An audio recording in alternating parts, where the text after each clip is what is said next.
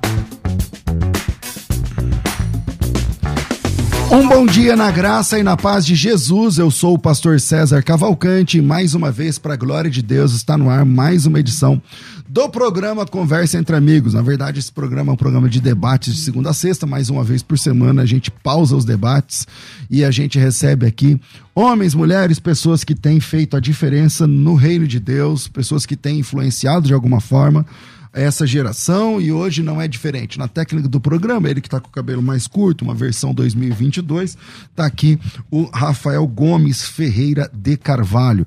E você pode também participar com a gente, mandando o teu áudio no 984849988 e comigo aqui no programa eu tô com um casal aqui a Lise Benites e o Wanderson Cardoso, aí eu tenho que saber se é Anderson, o Anderson ou Wanderson, mas o negócio é galego, o, é, o nome que pegou é galego. Então, ele é conhecido como galego, nasceu em São Paulo, é advogado, é professor de artes marciais, Profissionalmente praticou lutas como Muay Thai, MMA, Jiu-Jitsu, onde também conquistou o título de campeão brasileiro e também campeão paulista.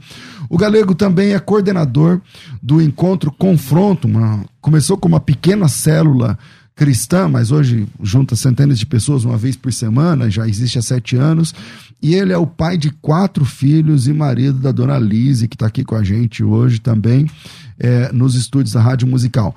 O Anderson ou Wanderson, é, qual que é o certo, galego? Como é que é? O certo é do jeito que minha mãe me chamou. Ela Como? me chamou de Então. Wanderson, então vou ter que acreditar que é Wanderson. Mas o pessoal fala o Anderson, alguns falam o Anderson. Não, de tudo que você imaginar já me chamaram. Chama ou eu tô atendendo. Mas é Wanderson, então. Sim. Certo. Mas galego por quê? Desde quando, galego? Desde adolescente começaram a me chamar de galego, porque quando eu era pequenininho ela era loirinho, cabelo É, branquelão, tá? bem Vai. loirinho, um caracoladinho, daí a galera olhava e colocou Chama isso daí. Tinha galego. uma amiga que era galega, que ela era loira de olhos azuis, daí falou assim, ó, tem o galego e tem a galega, porque viram as fotos e começaram a chamar. E aí pegou mesmo. Pegou. Todo lugar que você chega é galego.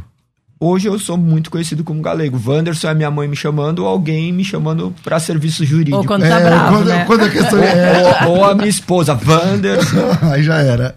É, bom, tá aqui acompanhado da sua da esposa, a patroa, que manda nele, é a Elisiane, mas é mais conhecida como Lise é, Benites, é, gaúcha natural de Porto Alegre, modelo, apresentadora, foi uma das meninas que participaram do programa do Pânico, como Paniquete, que todas as meninas da época queriam participar.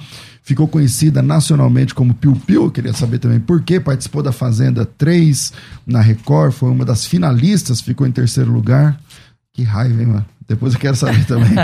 Casada com o galego e juntos tem dois filhos. Hoje é palestrante, pregadora do evangelho, evangelista da célula Confronto. Lise, bem-vinda, mano.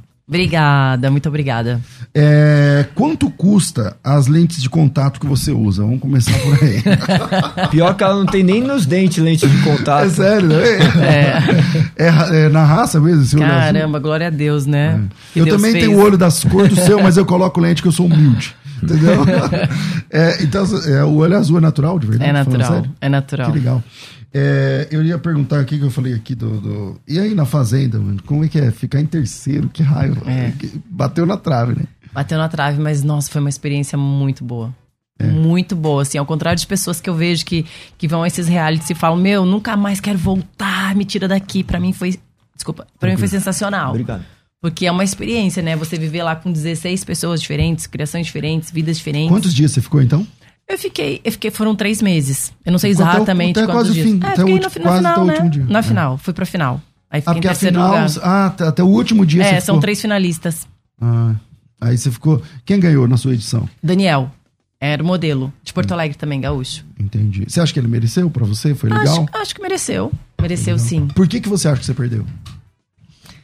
Ah, eu acho que eu sou muito tranquilona, assim. Obrigado, Thaís. Muito tranquilona. Então eu não. Eu, não, eu acho que as pessoas que, que ganham são pessoas realmente são protagonistas, assim, que impactam de alguma forma. Ou com barraco, ou com alguma história de vida, ou, com- ou por serem vítimas de, de perseguição dentro E de um você reality. não tinha nada disso pra? Eu não tinha nada Ah, disso, eu não tinha nenhuma história triste pra contar.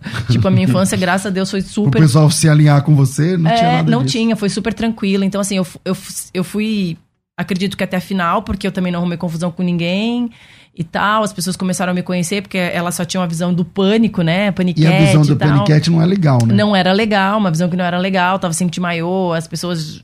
Então, geralmente você é julgado como ser vulgar, como sendo fácil, como sendo não sei o quê. demais, sofri muito preconceito, garota de programa, Isso. essas coisas. Então lá eles conseguiram. As pessoas conseguiram ver um pouco mais, um pouco mais, né, do que realmente eu era. E aí fui pra final, mas assim, de verdade, acho que eu também me assistindo não daria o prêmio, porque. Você não mereceu, tudo bem.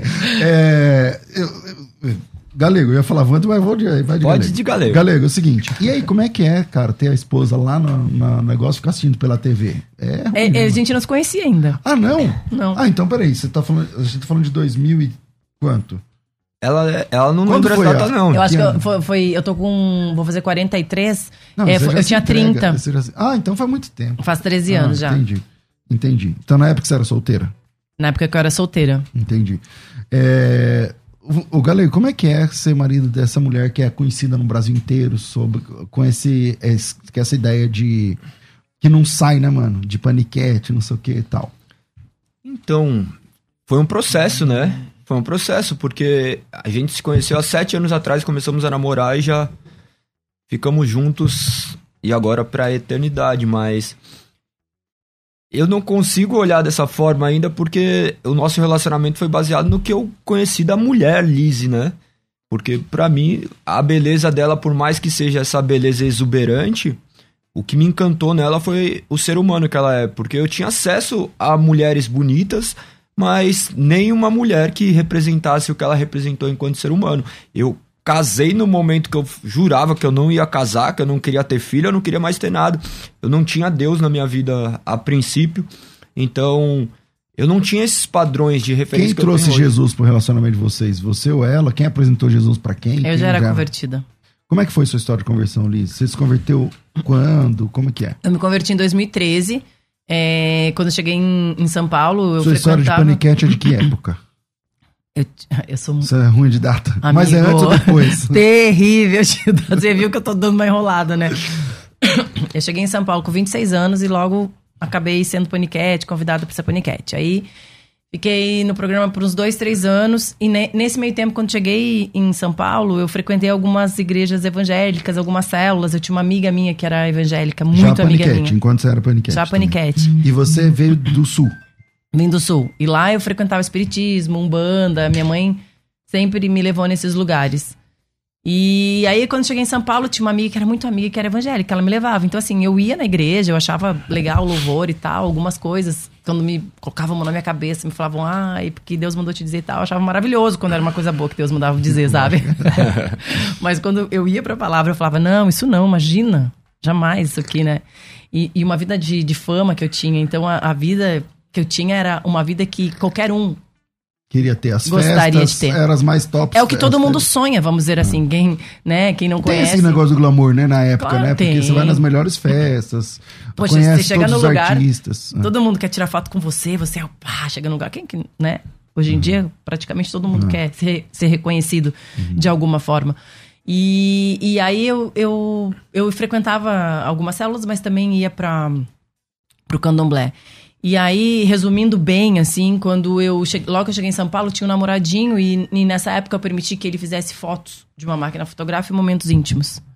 Então eu fiz Pânico, fiz Fazenda. Ah, fiz... tem uma história sua de vazar nudes, né? De, Isso. De, Isso, aí de, fiz... Na verdade, sexo e tal, tudo mais. Exatamente. Aí eu fiz, faze... fiz Fazenda, aí fui pro programa da Ana Hickman. Quando eu saí da televisão, 10 anos que eu, que eu fiquei na televisão, quando eu saí da televisão, essas fotos que foram tiradas na época de máquina fotográfica, nem era como é hoje, de, Uhum, de, de de, internet, e nem tinha os celulares que tem hoje, né? Aham. É, Era na máquina. foram expostas. Não, era foram... digitais, não eram? De máquina de Não, era, é, era, é, era de digital, ma- mas ainda era digital, máquina. né? era- Ainda era máquina. é. Aí essas fotos vieram à tona e, e, e foi muito Você já não era mim. mais paniquete quando vazou Eu não era mais paniquete. E, e você- foi por maldade? Dele? Você acha que não? Você acha que Eu não, eu não sei, eh, pastor, na verdade, porque eu não fui a fundo. Eu fui, não dá pra controlar eu fui isso? tão né? impactada com o que aconteceu que eu, eu comecei a ver o que eu estava fazendo na minha vida. Eu não olhei pro outro. Eu não, eu poderia ter feito, eu poderia, porque é um crime. Eu não, na, na época, eu nem pensei nisso. Eu, Tem agora uma lei, né, que, que a pessoa pode ir até preso, tudo Sim, mais. eu, né? eu acredito que sim. Hoje tá bem. Isso daí tá bem mais firme do que era antes. E na época tinha também, só que eu fui impactada por algo que. é, que veio pra minha vida, assim, pra- porque eu parei e falei, meu, o que, que eu tô fazendo na minha vida?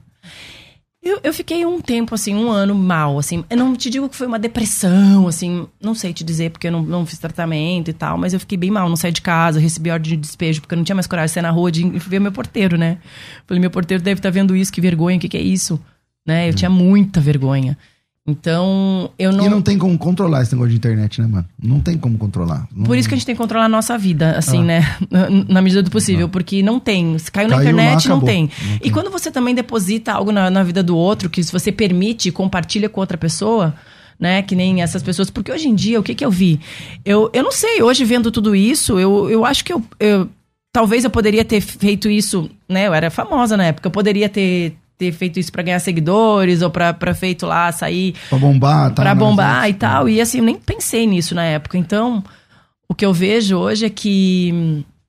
É que é então muito esses nudes que vazou seu, va- vazaram das seus é depois de tudo? Depois de paniquete? Depois não, que você foi saiu? antes, tudo? antes. É, antes de Faz Não, tudo. aí- mas vazou depois. Depois, Faz depois. de- nove anos, dez anos. Dez anos depois. Dez anos Não, depois. faz dez anos agora, não faz? Agora já faz dez anos. De tudo. É, E aí, como que vocês se conheceram? A gente se conheceu no parque, foi treinar.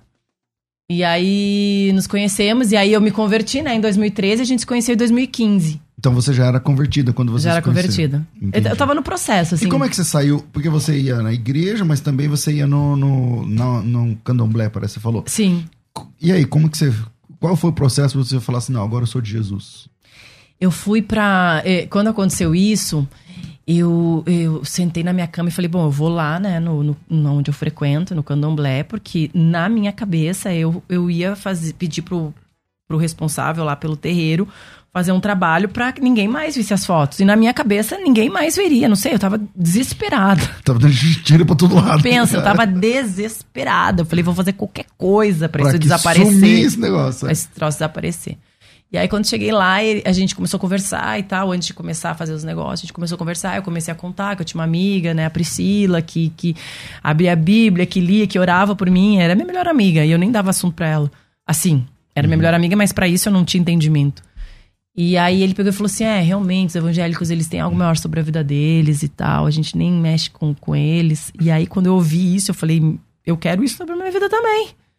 Né? E, e- e na hora, assim, caiu uma ficha que eu dei uma o pai de santo de evangelizou. Me evangelizou. lá, é. Me evangelizou. Fui embora e falei, nunca mais é isso que eu quero. Agora, a partir de agora, liguei pra minha amiga, pra Pri. Falei, Pri, chama um pastor e a missionária. Uns pastor, um pastor e uma missionária que um dia numa célula deu o telefone. Eu falei, chama eles aqui em casa. E eles começaram um propósito de oração de quarta-feira. E aí eu me converti. Só foi. Sonhei, E- e- tive um sonho com Jesus. Que legal. E aí... E você se batizou nesse período já? Ou já era batizado? Não, não me batizei nesse período. Aí eles começaram a só ir na minha casa, né, fazer esse propósito. Aí eu tive um sonho com Jesus. Foi um, um sonho também que assim, me impactou muito. Não, conta aí, mano, agora. É. Como assim? Eu sonhei que eu tava dentro do mar e, e com água assim pelo pescoço e que eu ia pra beira da praia, era um mar meio sujo. E, e, e eu ia caminhando muito devagar e Jesus me chamava na praia. Falava, me segue. E aí, quando eu acordei, e assim, eu fui muito impactada por aquele sonho. Eu conversava com Jesus. Então, quando eu acordei, eu falei, eu tive um encontro com Jesus. E a partir de agora eu preciso ir para a igreja. Preciso me aprofundar mais em Jesus. Porque eram orações na minha casa, mas eram. É, é maravilhoso, só que era, não, não tinha conhecimento. E eu comecei, fui para uma batista. E aí começou o processo. Com pastor foi... Lisânias. Com o pastor Lisânias, maravilhoso.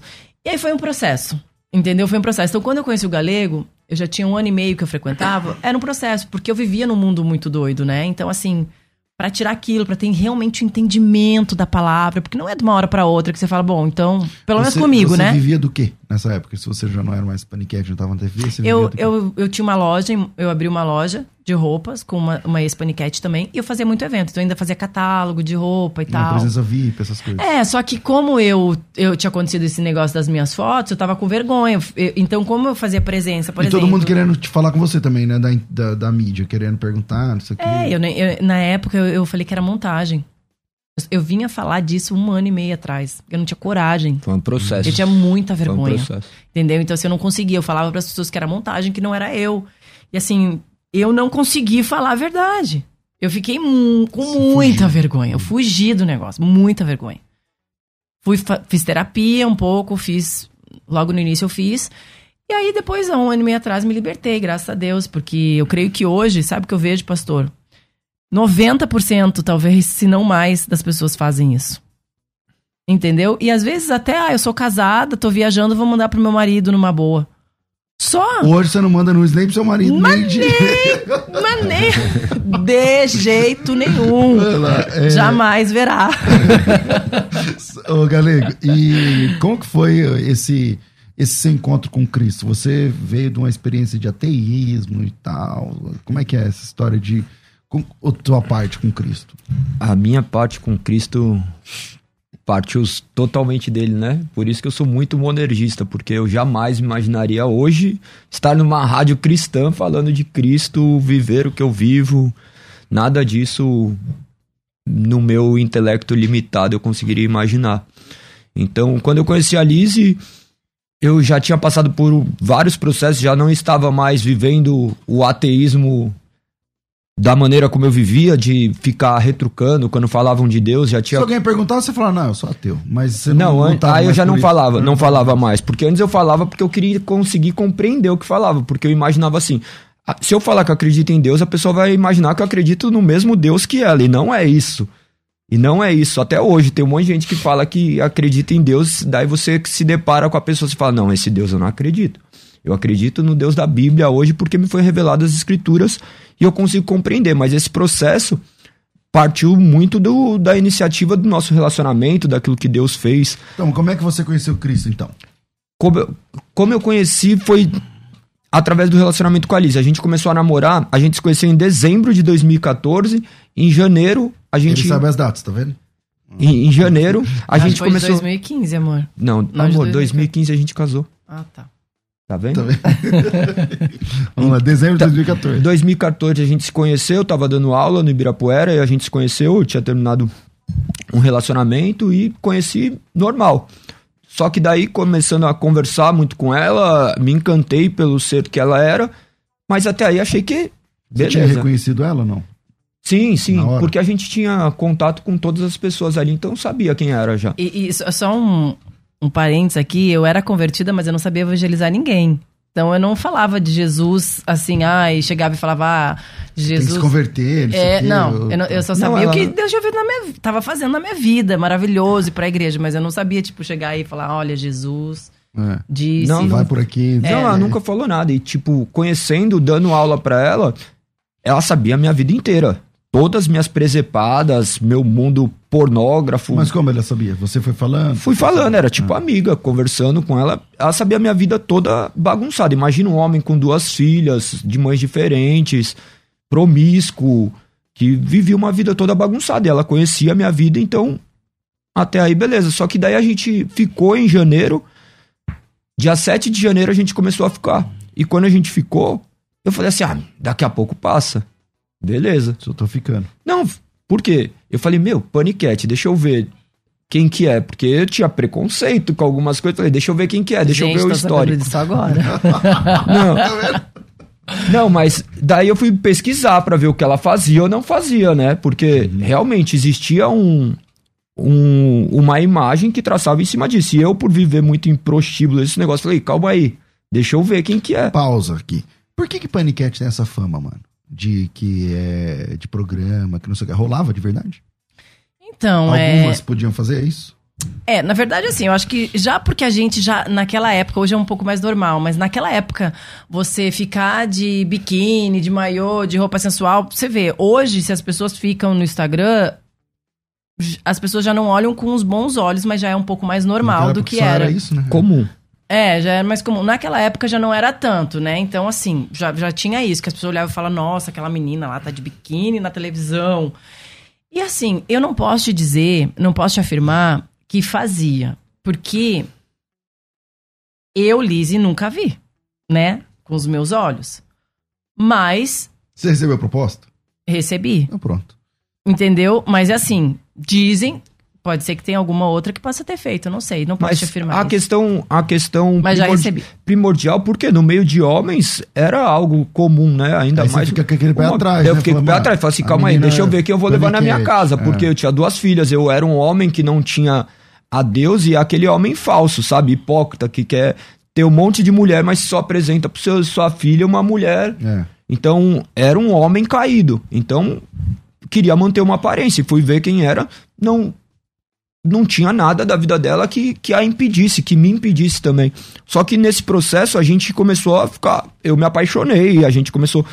Ficou na terça-feira todos os dias juntos. No domingo ela acordou de manhã e falou assim: Ó, vou pra igreja. Tipo, eu vou contar dessa, dessa forma, porque se eu falo diferente, ela fala que não me convidou. Daí era sete horas da manhã, ela disse: tô indo pra igreja. Eu falei, tá Mas bom, você não então sabia vamos. evangelizar mesmo. Você nem convida o cara pra ir pra igreja. Não, porque ele era tão mundano que eu pensei assim, e assim, foi algo meio, meio sobrenatural mesmo, porque imagina eu da igreja já convertida e aí ficar com um cara E que tava com o cara. todo né? errado. E assim, só que ele era muito legal, assim. é- Era? É, naquela Obrigado. época. eu- a- a- não, você é, amor, mas Ah, assim, na, na visão que eu tinha, poxa, é depois do treino ele ia lá e ele ficava uma hora já falando. E não é o ideal também, né, Liz? Porque, tipo assim, mano, você já tava como crente. como- Você era cristã da jogada, da história. Então você tá ficando com o cara. Então não é legal, né? Porque- Não é, não, não é Ah. legal. Só que aquilo que eu te falei, é, é por isso que eu te falei, foi para mim foi um processo e por isso que eu acho tão importante você ser pastoreada mesmo. Eu nunca fui pastoreada de chegar e sentar e Até falar. hoje, né? E, e eu É também eu vou te falar uma coisa, eu, eu tinha uma dificuldade porque eu não era uma pessoa que estava chegando na igreja e que e como é que eu posso te dizer, talvez eu não era submissa a nada, porque eu já tinha uma vida muito livre, entendeu? Muito autônoma. Muito autônoma, morava sozinha, tinha minha vida, ganhava meu dinheiro. Então, tipo assim, mesmo, com- mesmo tendo experiências com Jesus, você começou a ficar com o cara, que em tese nem podia, no sentido de que primeiro tem que. Tem etapas, né? Hoje, se você vai aconselhar um jovem, você não vai falar pra ele, não, vai dormir na casa Meu minha. Deus. Entendeu? E eu nem sabia que não, assim, que não podia de fato. Você vê, eu tava, tava com um processo, eu tava começando um processo. Faltou pastoreio aí. Mas né? assim, eu vou te falar. é, na verdade, peraí, vamos, vamos conversar o seguinte. Quando aconteceu o negócio dos- das minhas fotos, eu namorava. Então, eu já namorava. Então, mas namorava outro cara. Outro no caso, cara. sem ser o que vazou as fotos e sem ser. Isso, namorava um outro cara. E aí, quando vazou as fotos, eu falei, bom, agora eu vou ficar com esse cara que eu tô namorando pro resto da vida, porque eu Por nunca não? mais vou ter relação com ninguém. Eu não quero mais ter relação com ninguém. Só que o cara era super mais jovem que eu, não era uma um relacionamento que, que, que era legal. Que ia durar. Que ia durar. Só que eu, eu insisti, porque eu falei, agora eu não quero mais me E ele relacionar. recebeu bem essa história. Ele, te, Ele recebeu bem. ele entendeu que fazia 10 anos. Isso aqui, tal. Ele recebeu bem, ele ficou Não, do meu a- lado. E a cabeça dela, ela relata muitas vezes, fala assim, meu, eu imaginava como que ia ser. Se eu largar, quem vai me querer? Imagina o que aconteceu, como que eu vou chegar na casa de alguém e contar essa situação. Ela, tipo, a vergonha. É, eu Não, achei você no- vai no almoço de família, Sim. Na casa do cara, você Exatamente. chega lá no almoço, entendeu? Eu- exatamente, eu imaginava já a pessoa, tipo, ah, tô mexendo no celular, daqui a pouco aparece a foto. Então eu falei, não, nunca mais eu vou casar, ter sogra. Eu nem tinha relacionamento direito com os pais dele. Então eu falei, eu vou ficar com esse cara aqui, pro resto da vida. Eu Vou Entendeu? lutar pra manter. É, só que ao mesmo tempo eu falava, meu, como que eu vou casar? Porque daí eu já tinha que casar, né? Como que eu vou casar com o cara desse? E aí, quando eu conheci o galego, eu falei, bom, eu vi que eu comecei a me envolver emocionalmente. Com, o- com o tempo, eu falei, eu preciso acabar esse relacionamento, porque eu não vou traí-lo de jeito nenhum, né? Eu não, não posso fazer isso. E, e aí eu acabei o relacionamento e comecei a namorar, a ficar com o galego. E aí eu começou a me incomodar. Eu pensei assim, eu não posso ficar. É, Eu preciso ficar, precisaria ficar em santidade. Isso começou a me incomodar, eu lembro. Sozinha, sem ninguém Sozinha, falar. sem ninguém Não, me isso daí foi no processo do nosso relacionamento. É, né? só que começou daí eu pensava assim, meu, se eu falar pra esse cara, imagina o cara mundano que me falava que, que ia pra prostíbulo. Se eu falar pra esse cara que pra vai ficar em swing, santidade, ia Tudo, tudo vai sair é- fora também. vai né? sair fora na hora. Sabe, na hora. Por isso que eu nem convidei ele pra, pra igreja. Uma semana, eu tava ficando com ele uma semana. Eu falei, vou convidar esse cara pra ir pra igreja. Ele nunca mais vai falar, achar que eu sou louca.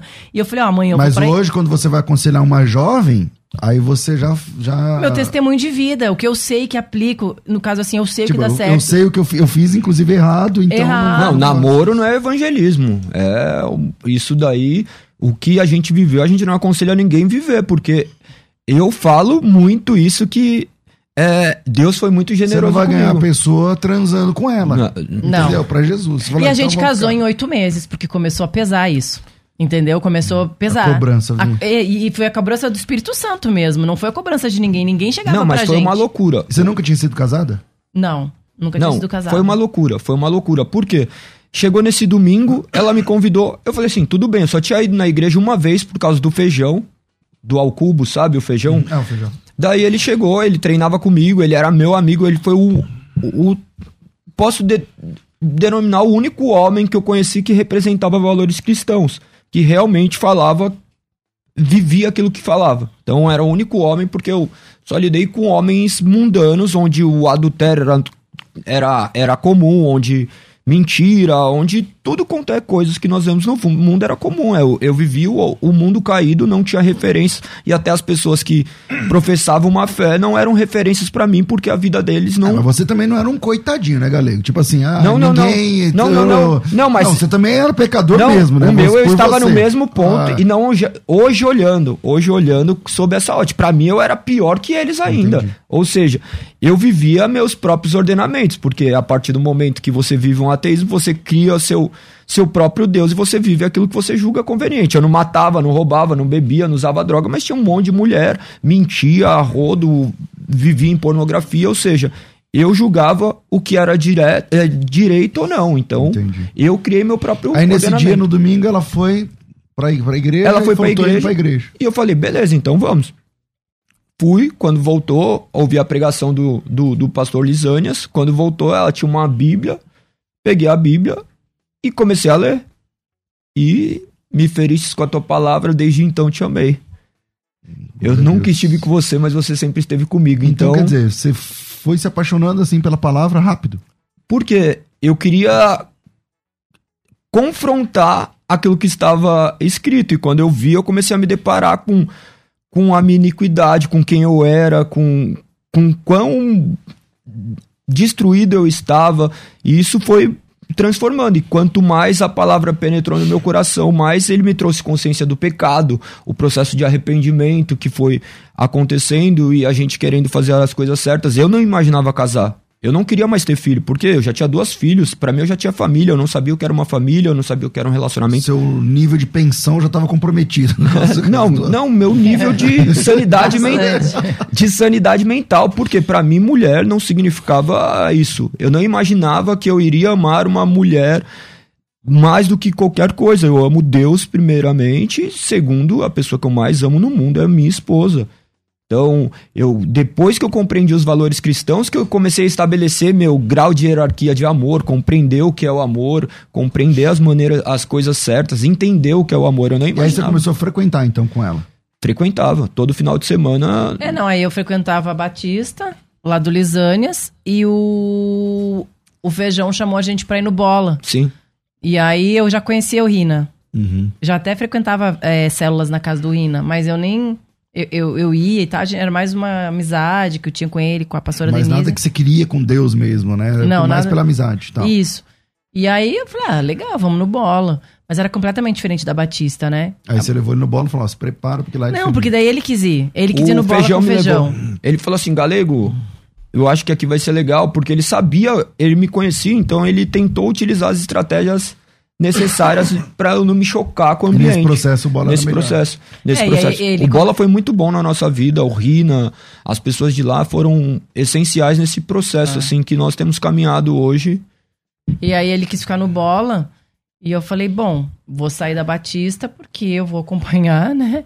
Ele que está se convertendo agora, não vou ficar brigando por causa de igreja. Vamos ficar onde ele se sente melhor. Daí a gente começou a congregar Mas você preferia Batista, então, pelo jeito. Aqui você preferia mais a Batista, o estilo. Eu, assim, ah, é. eu, naquela época eu estava mais acostumada com a Batista, que era silêncio, assim, por exemplo. Era uma, uma igreja. Que você não é pentecostal tal. É, não era pentecostal. Eu estava começando. Então, assim, o que tinha me apresentado era Batista. Eu, eu adorava o pastor Lisânias, calmo, o jeito que ele falava. Eu gosto dele até hoje, eu ouvi a voz dele. Ele é ótimo.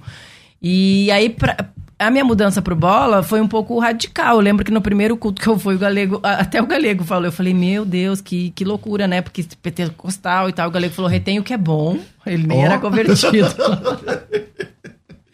E, e aí, aí depois eu me acostumei. Preta, depois eu me Church. ah. que é né, Church.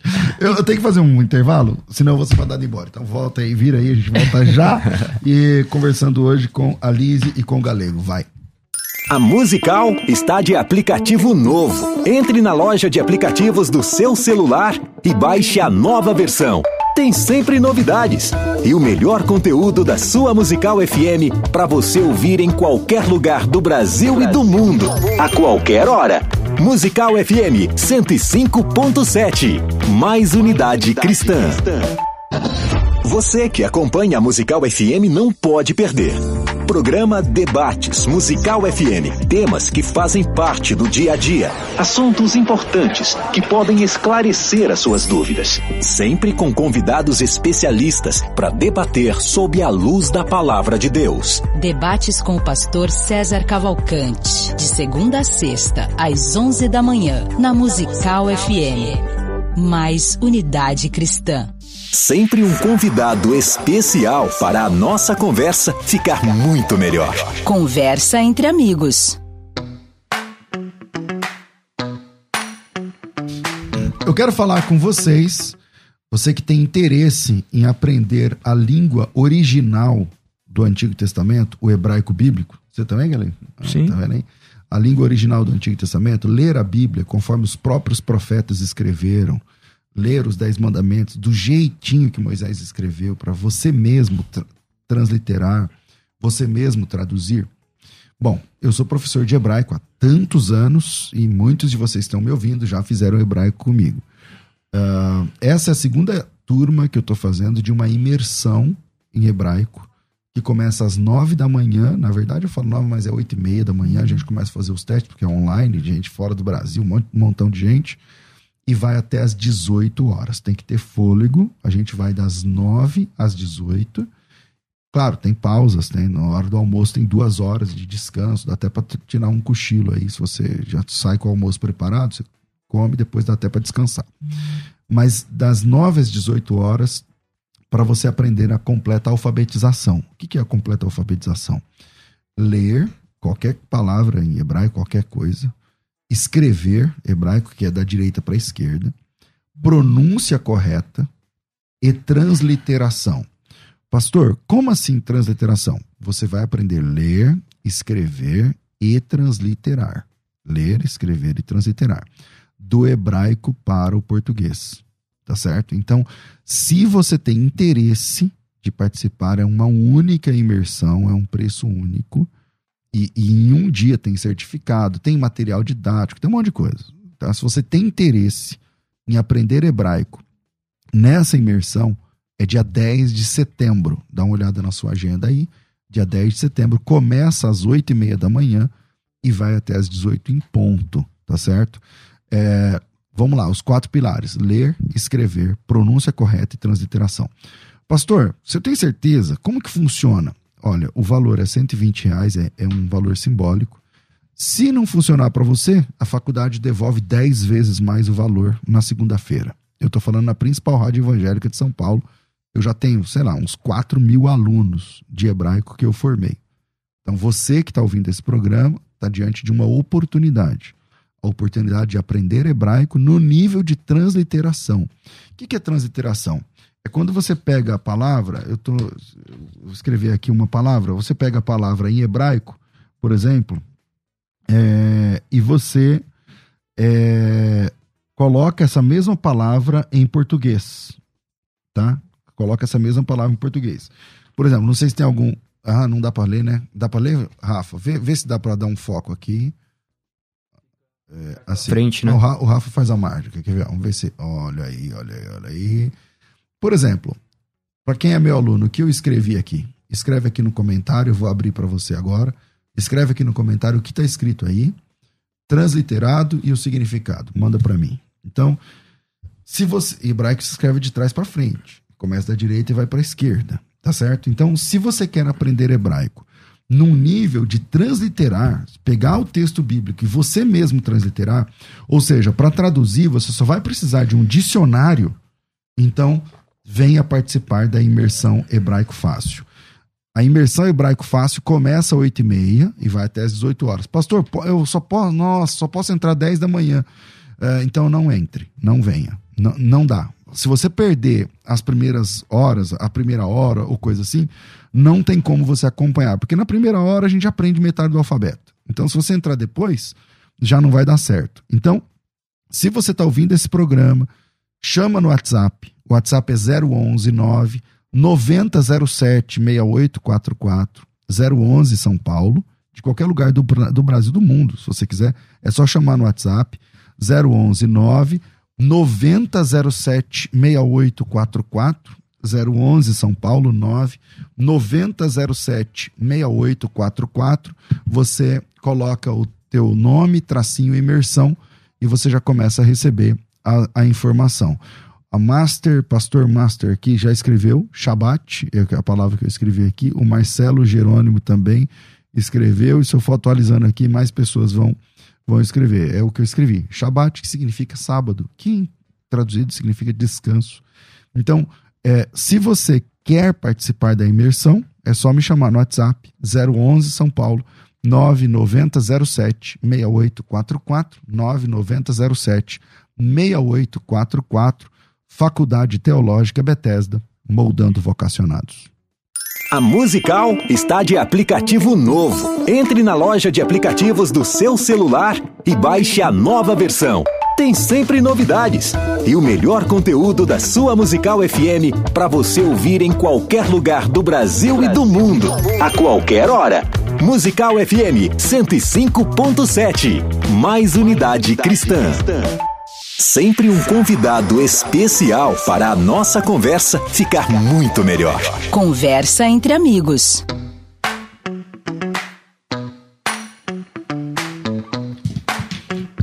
Estamos de volta com o programa Conversa entre Amigos e eu volto aqui falando com vocês com esse casal aqui, a Lise e o Galego. É, Galego, você também se envolveu aí nas questões de luta no Brasil? Você foi campeão de quê? Qual que é a sua, a sua luta principal, o seu esporte? Eu não sei nem como é que fala isso daí.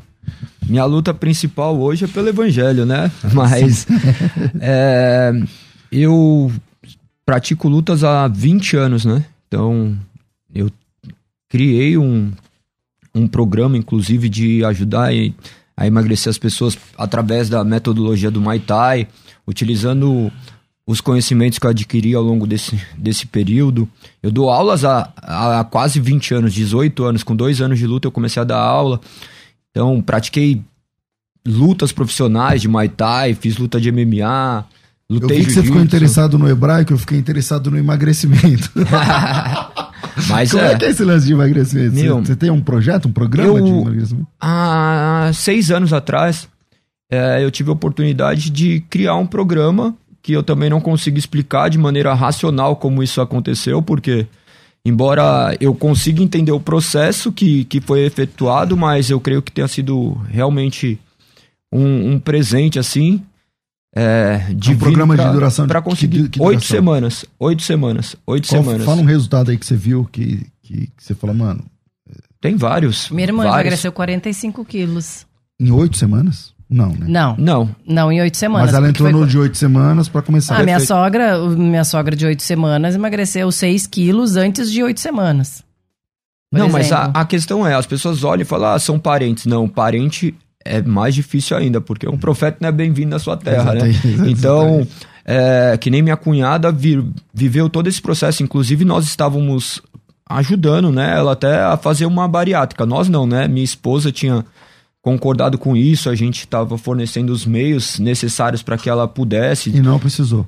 Não precisou, porque... E tem algum exemplo, sem ser sua cunhada, sua mãe, sua irmã, ou irmã, alguém que não seja da. da... Ah, é, Ah, tem alguns. É que eu pensei, se eu falar assim, meu, é a fulana de tal, você não vai saber quem é, né? Então, Pelo menos vai é mais fácil falar minha irmã, minha sogra. É verdade.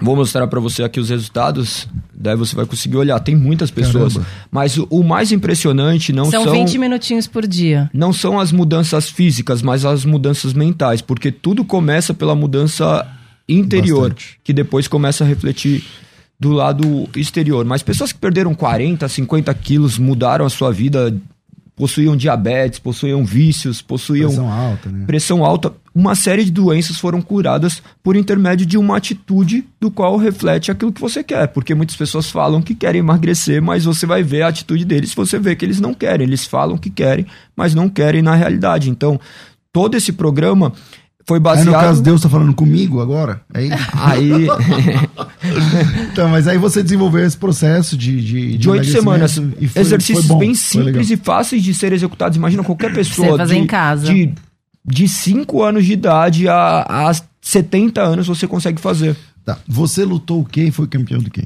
Eu lutei Muay Thai, ganhei, eu ganhei vários torneios de Muay Thai, né? De, de Jiu-Jitsu, lutei MMA. Então, pra mim, a competição sempre fez parte da minha vida. Eu ganhei campeonato brasileiro, Faz paulista. tempo que você não luta valendo? Faz seis anos. Eu ganhei o brasileiro em 2015. Então você tava com ele já, ele já Tava. lutava ainda. Não, mas eu Tá. fui Você ia no... lá torcer, é ruim? Torcer? Amor, conta o campeonato brasileiro. É ruim. foi. É quando eu conheci ele, ele, eu só vi ele treinar Muay Thai no parque, né? Uhum. E aí ele inventou que ia lutar o campeonato de Jiu-Jitsu. Daí eu falei, gente, como assim? Não, nem luta Jiu-Jitsu. É, não, só no Pra Muay passar Thai. vergonha, Você né? conhecia ele como Muay Thai. Ele não tá treinando. Nunca tinha visto ele treinar Jiu-Jitsu. Eu falei, vai passar vergonha. Logo isso, namoro. Eu Aí não, você foi, namoradinha, não sei o quê, foi lá não tava torcer. entendendo o que tava acontecendo. Fui, fui no- no- lá no, no lugar, no estádio, lá onde foi. Ele ganhou todas as lutas, foi campeão brasileiro. Eu falei, eu não tava entendendo aquilo. Caramba. Eu ganhei peso e absoluto nesse, Peso em absoluto, 2015. é. Foi o último Mas campeonato. não, é terrível. Na hora que ele ia lutar, eu ia no banheiro, me dava uma dor de barriga. É ruim, né? Meu, que eu, eu não via sentido, assim, até hoje eu fico pensando no jiu-jitsu, aquelas pessoas se enrolando, um pega no kimono do outro, não tem nenhum soco, é só rola pra cá, rola é porque pra lá. o juiz de prova é diferente. é, de competição. Mas esse processo na minha vida foi muito louco, porque eu sou advogado, né? Eu seria advogado sempre, mas eu abandonei minha carreira jurídica oito anos atrás porque eu queria viver do esporte, porque eu sempre dei aula e eu não usava o dinheiro da aula, né? Eu não, nunca precisei do dinheiro da aula e eu dava porque eu gostava. Só que chegou um momento e falei, eu vou começar a viver disso, mesmo que eu ganhar menos.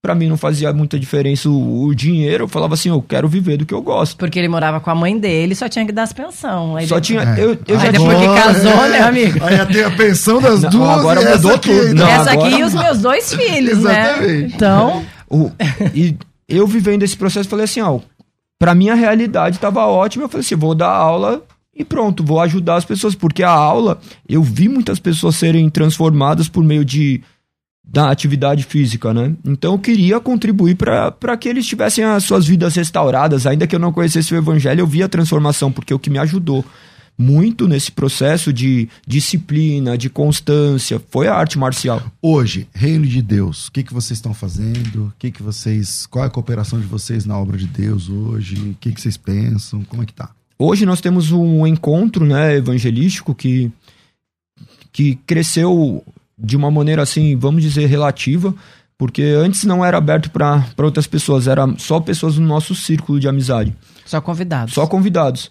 E há um ano, E nessa época que eram só convidados, eram quantas pessoas vinham? ah, vinha no máximo assim, tinha vez que vinha 70, 80 pessoas dentro da academia, que era Ah, dentro é de um octógono. Era dentro da, do dentro de octógono. octógono.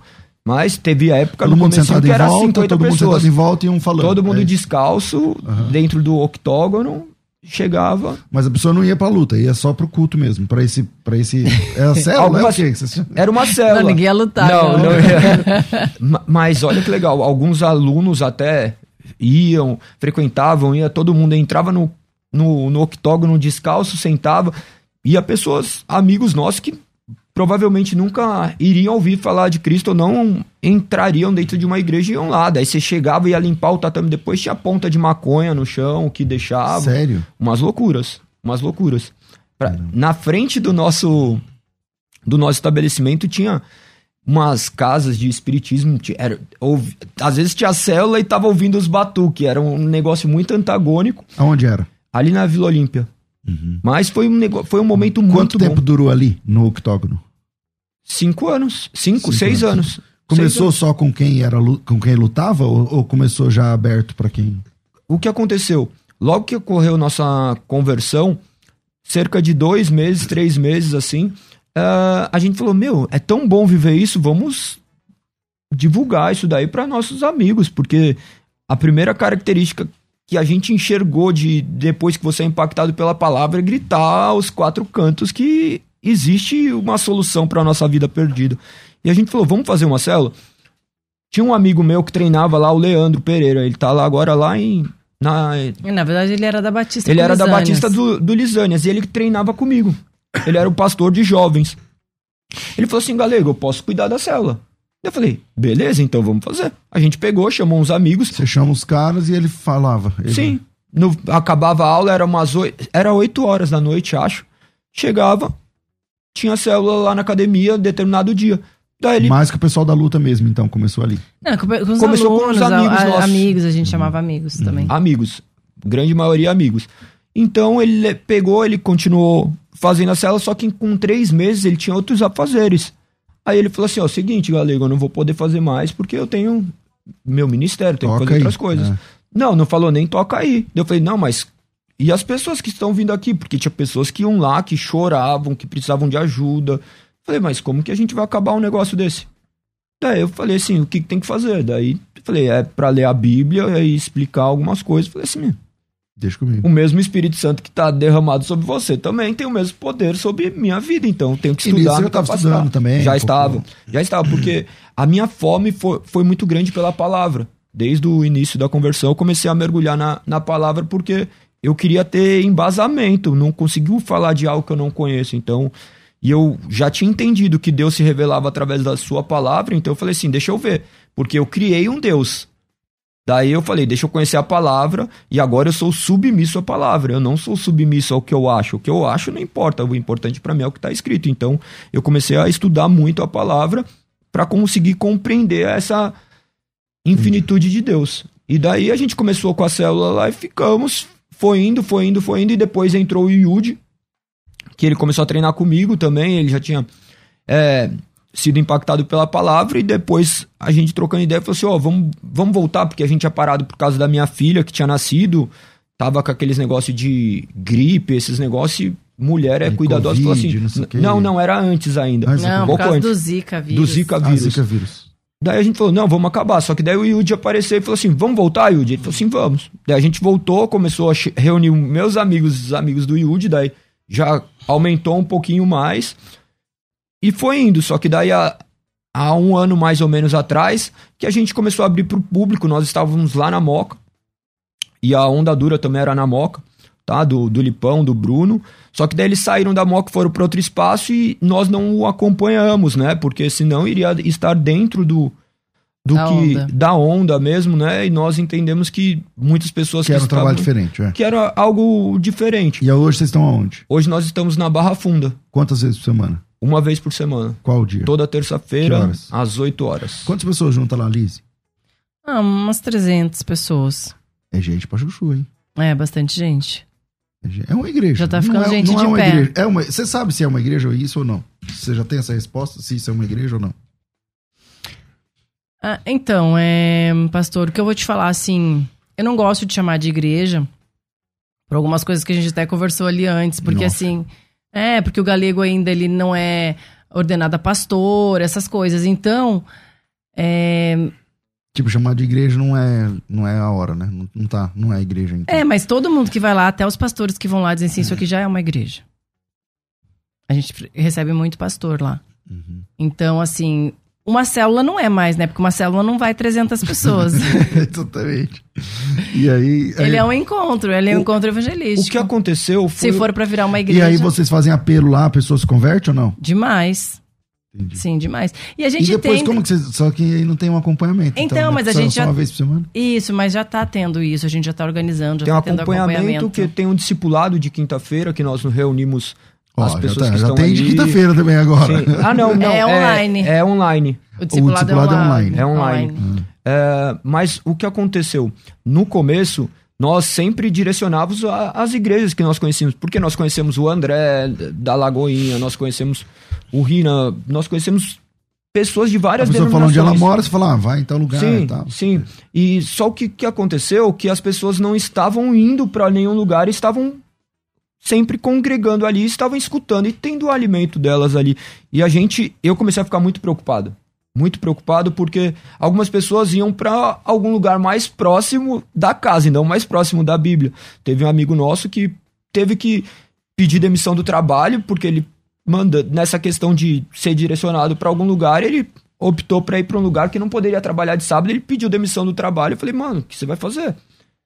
Então eu comecei a questioná-lo. Eu falei, daí, porventura, eu consegui ainda falar com a, com a dona do, do estabelecimento, falei com ele, ele entendeu o que estava acontecendo, ele foi para outro lugar, conseguiu voltar o- ao trabalho, ele saiu do lugar do qual ele estava porque tinha sido recém, mas imagina a fé dessa pessoa, ao ponto de uma pessoa falar isso pra ele, falar assim, eu largo tudo, ele não sabia como ia trabalhar. Isso, né? E isso me gerou um senso de responsabilidade muito grande. Porque como que eu vou. É uma vida que foi impactada pela palavra. Próximos passos, o que, que vocês pensam desse projeto? Conseguir compreender para onde Deus está nos levando, né? Porque não se trata de algo nosso. Nós jamais imaginaríamos estar onde estamos. É, eu digo que nem nos meus piores pesadelos eu teria imaginado isso, porque para mim seria um pesadelo, não imaginava levar a palavra de Deus, me ver debruçado nas escrituras, estudando. Eu não tinha esses planos para minha vida e eu creio na soberania de Deus. Eu É creio só que, Deus. que Deus vai fazer. Ontem a gente foi pra Paulista. Ontem a gente que foi é lá. hoje, que é aqui. Ontem. Assim? É. É, é aqui. Vocês vieram aqui na Paulista? É, fazer- e- Aham. Eu, o Yudi, o Galego, eu vim também pregar. E foi legal? Foi muito legal. Foi muito legal. Aqui perto do MASP mesmo, aqui? Foi na frente do- da Gazeta. Da Gazeta. Ah, mais pra perto da Fiesp. É.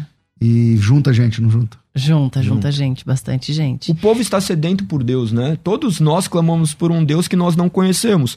É, então eu vejo que o simples fato de promulgarmos a palavra, de declararmos a palavra, as pessoas vão escutar e vão ser O levantadas. Yudi tá lá com vocês, toda sim, terça. sim.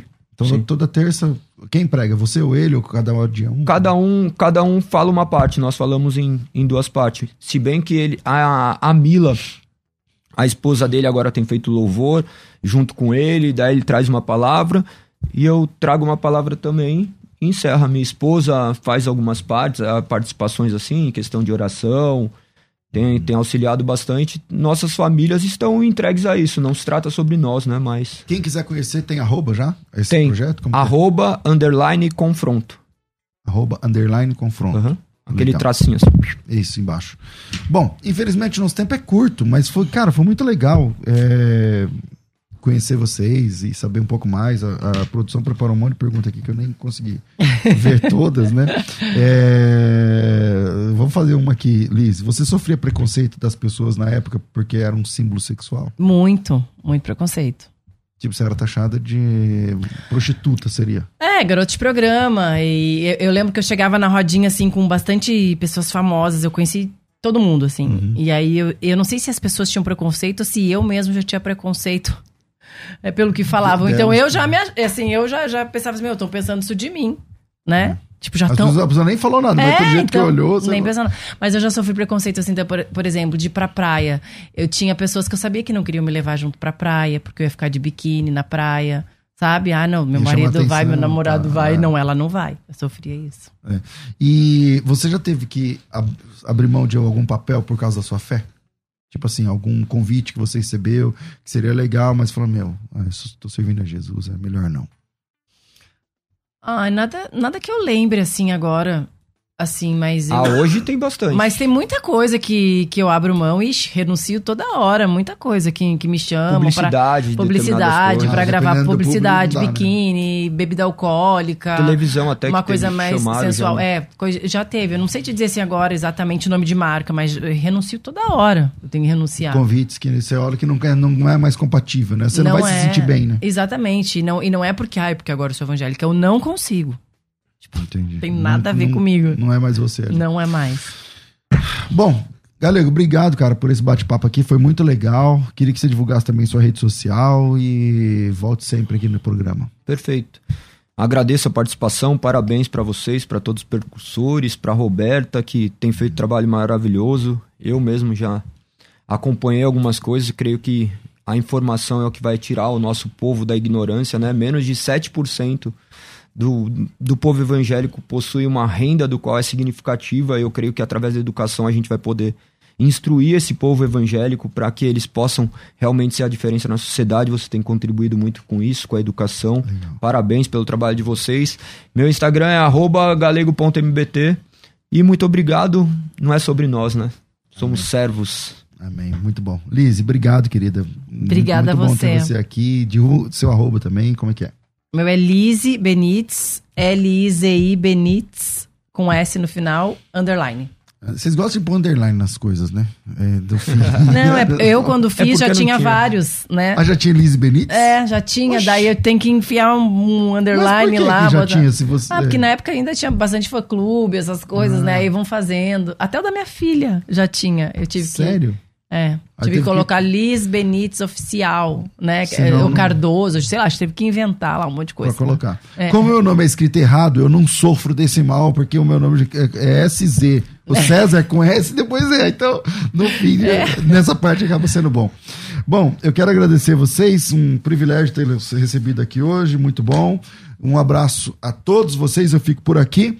É, na técnica aí hoje tá aí o Rafael Gomes Ferreira de Sá. E a gente volta às duas da tarde. Tudo isso muito mais a gente faz dentro do reino, se for da vontade dele. Amém. Você ouviu? Conversa entre amigos. O papo foi excelente. De volta na próxima semana. Musical FM. Musical!